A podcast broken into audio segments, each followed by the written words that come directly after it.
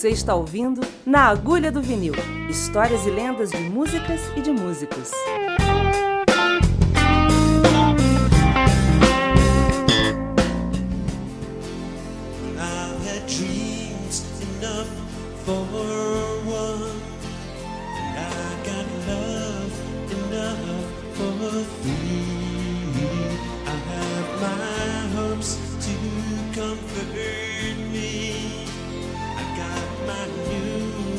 Horizons out to sea.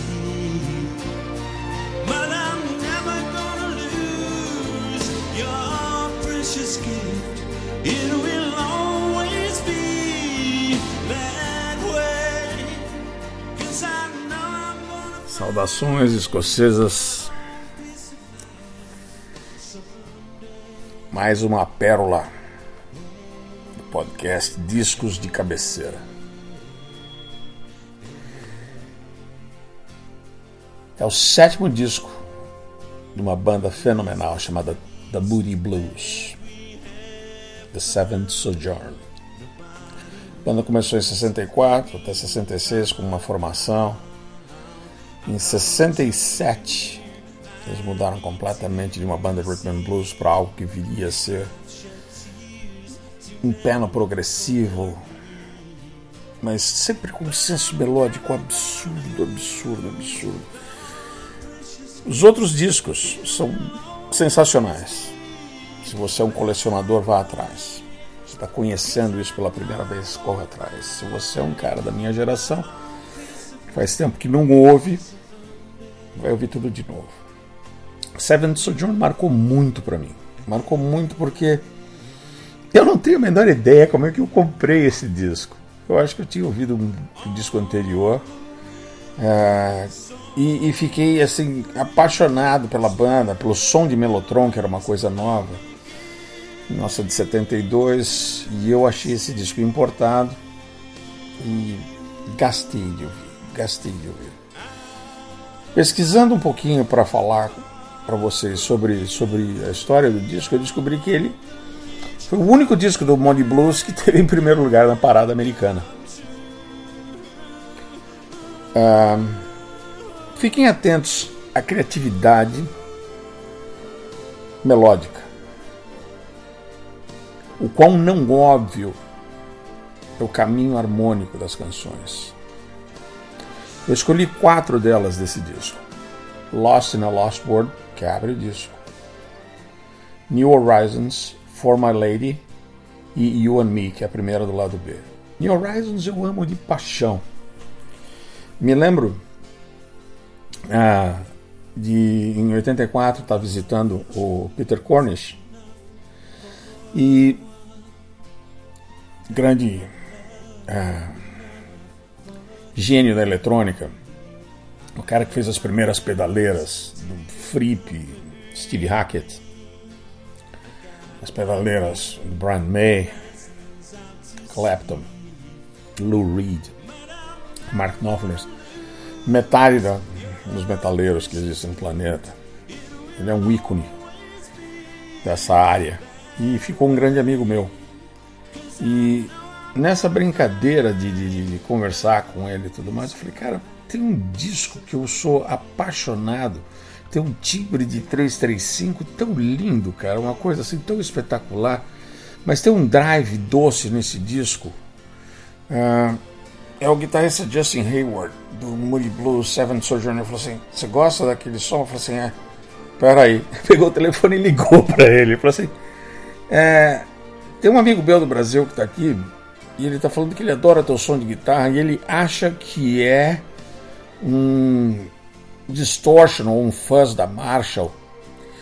Eu sei que eu montei isso na tua pedaleira. O que, que é? Ele falou assim: É o Marshall mesmo. Ele tem bom ouvido, hein? Ele tem bom ouvido.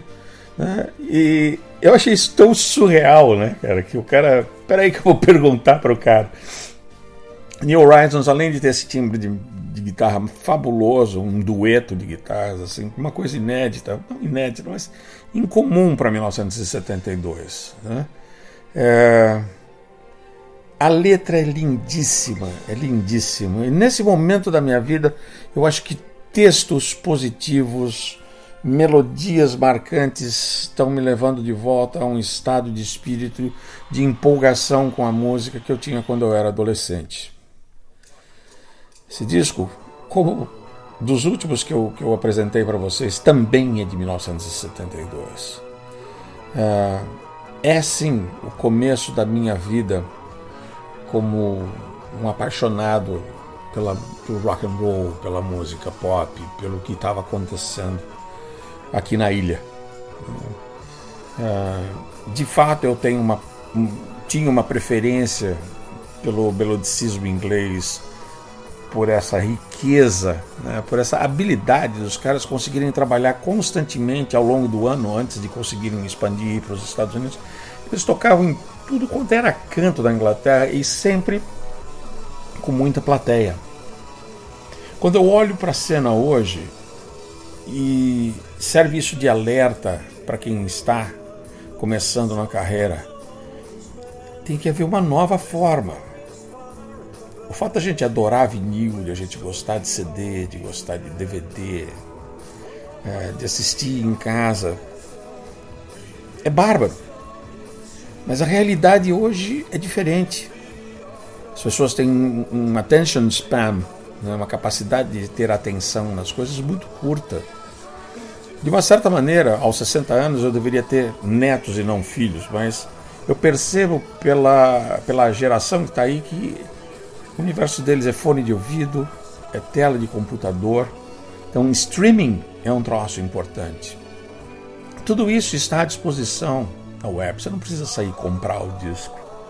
É óbvio que cada vez que você faz um download que você ouve, a banda não vai receber. Tá? Não recebe, a gente não recebe. Em 20 anos de das minhas músicas estarem na internet para download em todas as plataformas, eu recebi honestamente 240 reais. 240 reais, gente, por 20 anos de música na internet. Você pode achar ridículo, mas Show Me the Way do Peter Frampton teve 15 milhões, teve 5 milhões de downloads e ele recebeu 15 mil dólares. O que é muito mais absurdo do que o que aconteceu comigo. Mas essa realidade permite você ir atrás daquilo que fez parte da sua vida lá, né? naquele momento, nos anos 70, em que você estava dançando no bailinho, você estava conhecendo as garotas, saindo com os teus amigos, ou você que é novo e tem interesse nessa época, você tem assim, seu, seu pai era bolha, seu avô era bolha, bolha no bom sentido, aqueles caras que colecionavam é, fotografia de revista, compravam revista importada, que compravam discos e tudo mais, e tem um canto da casa que é aquelas paredes inteiras de vinis, de vinil e, e, e de CDs.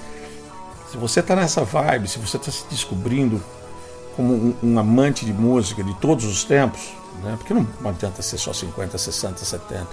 Tem coisa relevante hoje, tem coisa relevante nos anos 30, 40. Ouça tudo, sem preconceito, vai atrás. Esse disco, Seventh Sojourn, Moody Blues, é um clássico. Na minha vida, trilha sonora obrigatória. Tá?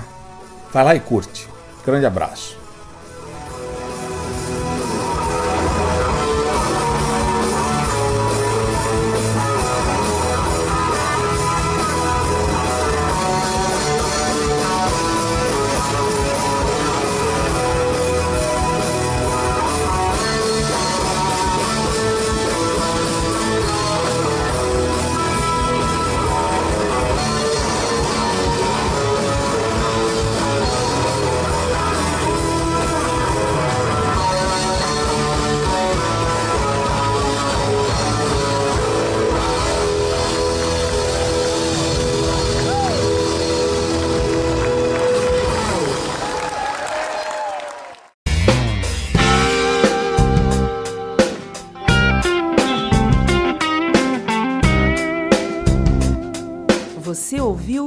Agulha do Vinil Histórias e lendas de músicas e de músicos.